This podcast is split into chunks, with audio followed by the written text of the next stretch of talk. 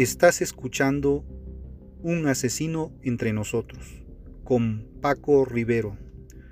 Un análisis criminológico y de la conducta homicida, en el que se analiza a detalle a los asesinos seriales y las razones que los incitan a cometer sus crímenes. Advertencia. Este contenido puede tener un lenguaje sensible para algunas personas y no apto para menores de edad.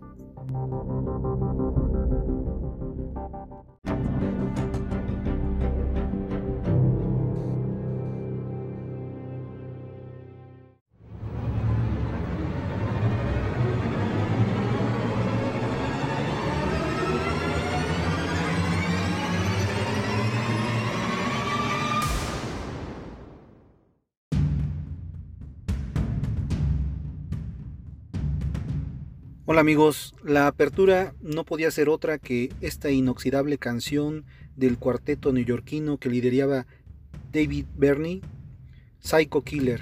Esta canción de la banda estadounidense Talking Hits, publicada en, en su álbum de debut de 1977, Talking Hits del 77. El grupo la interpretó por primera vez con el nombre de El Artistic Días Artistic en 1974. La letra de la canción parece representar los pensamientos de un asesino en serie, originalmente escrita e interpretada como una balada, Psycho Killer. Se convirtió en lo que All Music llama una canción engañosamente funky, con un ritmo insistente y una de las líneas del bajo más memorables del rock and roll fa fa fa fa fa fa fa fa fa fa. Pues sí, amigos, canciones sobre asesinos. Hay una decena de temas que hacen mención a todos a toda clase de homicidas desde todos los puntos de vista. Que el mundo de Lampa es atractivo para cualquiera no es novedad. Ahí estamos todos siguiendo por la tele casos de crímenes no resueltos o devorando páginas tras páginas novelas policíacas. Por eso, en otras cosas, el rock no podía ser ajeno a esta temática y se hizo eco de la misma. El día de hoy hablaremos sobre el sádico, el asesino serial de hombres homosexuales que sacudió la Ciudad de México. Los ahorcaba con sus propias manos, les quitaba el aliento con una bolsa de plástico. Después metía los cadáveres en maletas y los abandonaba en las avenidas de la capital del país. La prensa bautizó al autor como el asesino del arco iris, o como mejor se le conoce, es como el sádico por su excesiva violencia. La homofobia mata. En el año del 2005, una serie de homicidios sacudió la ciudad de México. Los crímenes eran característicos por la orientación sexual de las víctimas.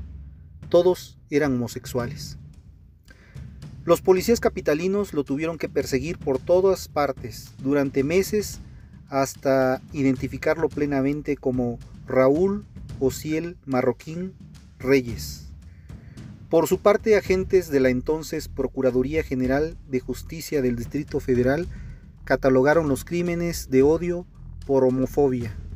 Lo que se tenía claro desde el principio, que el asesino odiaba a los homosexuales. Mataba a sus víctimas lentamente, asfixiándolas, las ahorcaba con sus propias manos o les quitaba el aliento con una bolsa de plástico. Después metía los cadáveres en maletas y los abandonaba en las avenidas de la Ciudad de México. El sádico fue capturado el 23 de enero del 2006, pero no fue fácil ni rápido. Los medios de comunicación ejercieron presión contra las autoridades por el miedo que el sujeto, aún desconocido, propagaba en la capital del país, de la Ciudad de México. Específicamente después de que se encontraron los cuerpos de dos hombres en maletas en las colonias de Asturias y en la estación del metro Chabacano. Marroquí y sus crímenes tienen características homoeróticas. Sin embargo, él afirma no ser homosexual. Su psicopatía o sociopatía su falta, esto es, su falta de empatía y culpa, y nunca aceptó su responsabilidad por sus actos. Contiene un odio y una violencia que dirige hacia esta minoría. Es narcisista, él pensaba que le, estaban le estaba haciendo un favor a la sociedad al asesinar a estos hombres. Genaro García Luna, bueno, cuando todavía no tenía este tipo de problemas, ahora está en Estados Unidos, está preso, pero bueno, cuando entonces era titular de la entonces Agencia Federal de Investigaciones, la AFI, comunicó el 26 de enero a toda la población sobre el arresto de Raúl Ociel Marroquín Reyes, el asesino de cuatro personas homosexuales y autor de por lo menos seis secuestros. Algunos medios afirmaron que el sádico era una persona con una homosexualidad reprimida. Lo que sí se sabe es que nació el 1 de septiembre de 1980 en Tampico, en la entidad federativa de Tamaulipas, y que abandonó el ejército mexicano, donde tenía un registro por distintos delitos, como robo con violencia. Por este último delito, presuntamente pasó 14 meses en prisión. Fernando del Collado, autor del libro Homofobia, Odio, Crimen y Justicia en 1995 y 2005, señaló que sus padres se llamaban Roberto Marroquí y Gloria Reyes. El sádico fue miembro del ejército durante cuatro años, hasta llegar al rango de sargento. El 21 de enero de 1999 ingresó como soldado al 15 Batallón de Infantería en Tampico. Según Fernando del Collado, Marroquín quería avanzar como militar y estudiar medicina, pero la falta de recursos económicos lo obligaron a renunciar. En mayo del 2004 fue dado de baja del ejército mexicano. La AFI fue la responsable del interrogatorio.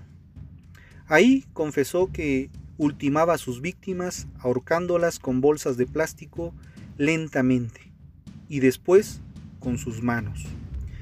Pero esa no, no era todo lo que hacía el asesino del arco iris. Abordaba a los hombres en bares de la zona rosa en el centro de la capital mexicana, la Ciudad de México, para después indagar si sus familiares podían pagar el plagio.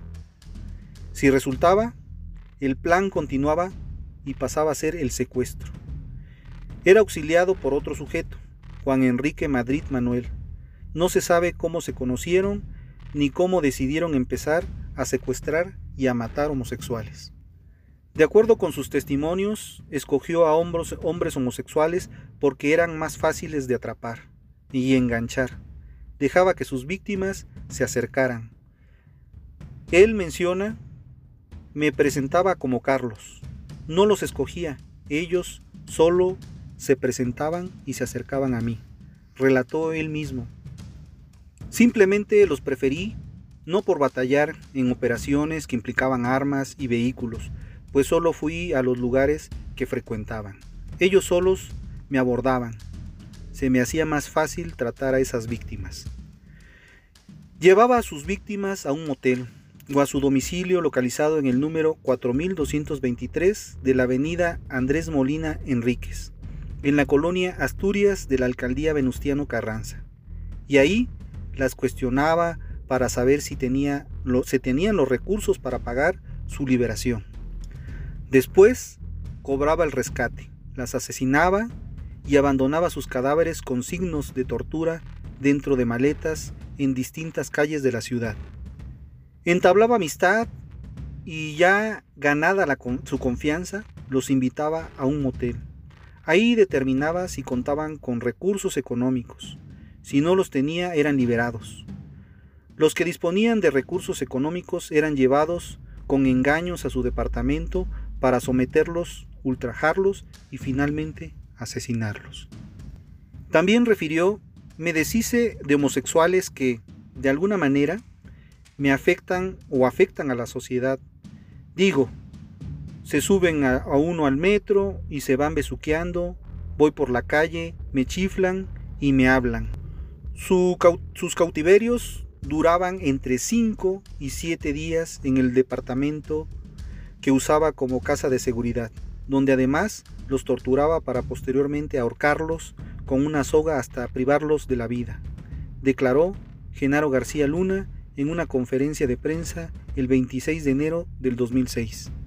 Los dos secuestradores exigían entre 15 mil y 120 mil pesos por víctima, reveló Genaro García Luna, el ex titular de la Agencia Federal de Investigaciones, sus siglas AFI.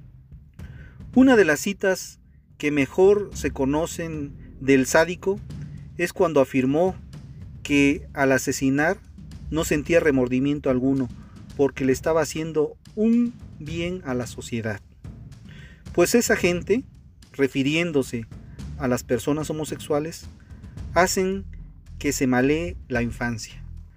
A los investigadores de la AFI confesó que una de sus víctimas era portador de VIH y que de cierta manera evité la propagación del virus.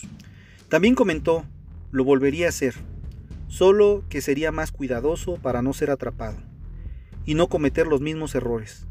De lo único que me arrepiento es de lo que está pasando mi familia en estos momentos. Raúl Ociel Marroquín Reyes fue condenado a 280 años de prisión en el año 2010.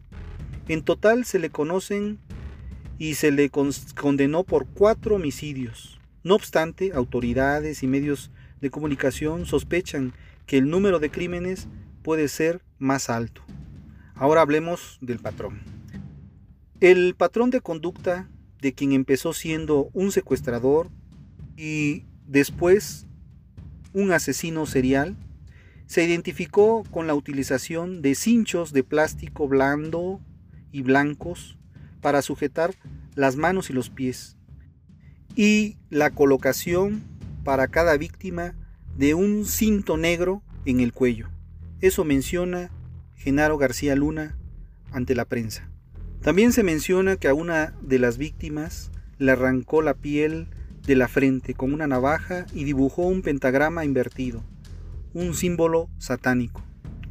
El titular de la AFI señaló entre sus pertenencias, cuando fue arrestado, se encontraron, se encontraron las credenciales del Instituto Federal Electoral de sus víctimas, las cuales conservaba como trofeos. Secuestró a su primera víctima, identificada como Jonathan Razo Ayala, estudiante de 20 años de edad. Su cadáver fue encontrado el día 27 de octubre y fue abandonado en el metro Chabacano, después de haber exigido un rescate de 50 mil pesos a sus familiares.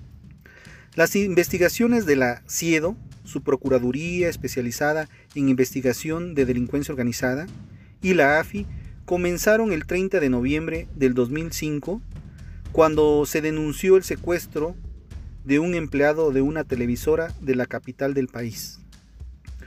Aunque su familia solamente pagó el rescate de 28 mil pesos de los 120 mil, que se pedían en ese entonces, Ricardo López Hernández fue asesinado el 9 de diciembre después de estar privado de su libertad por nueve días.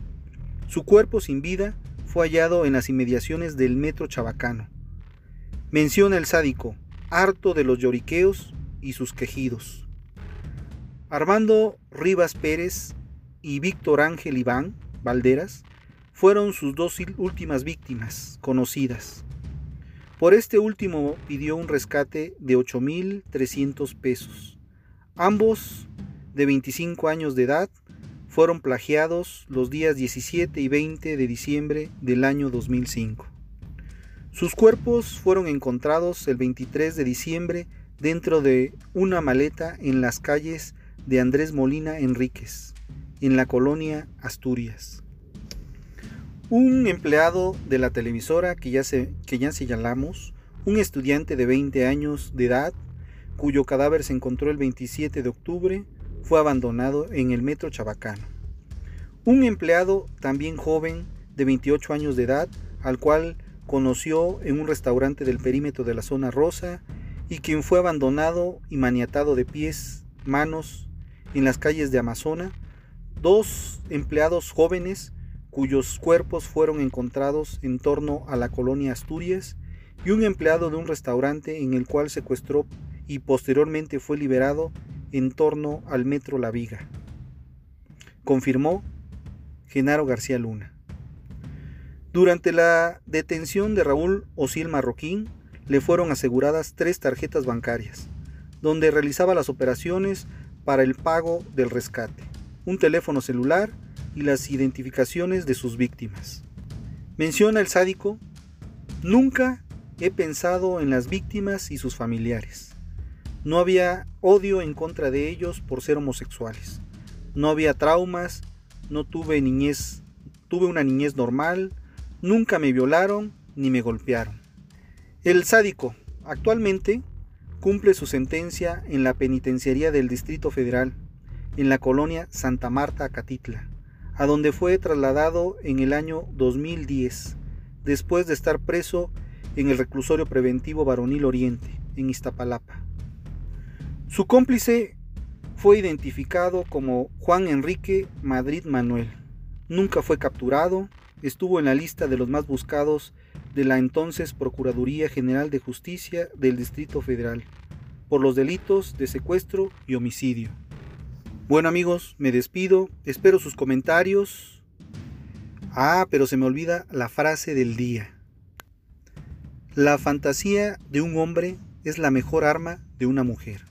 Sofía Loren. Ahora sí amigos, no me despido, solo les digo hasta el próximo episodio infinitas gracias y gracias por estar. Mi nombre es Paco Rivero. Este fue un asesino entre nosotros. Y nos escuchamos la próxima semana. Hasta entonces.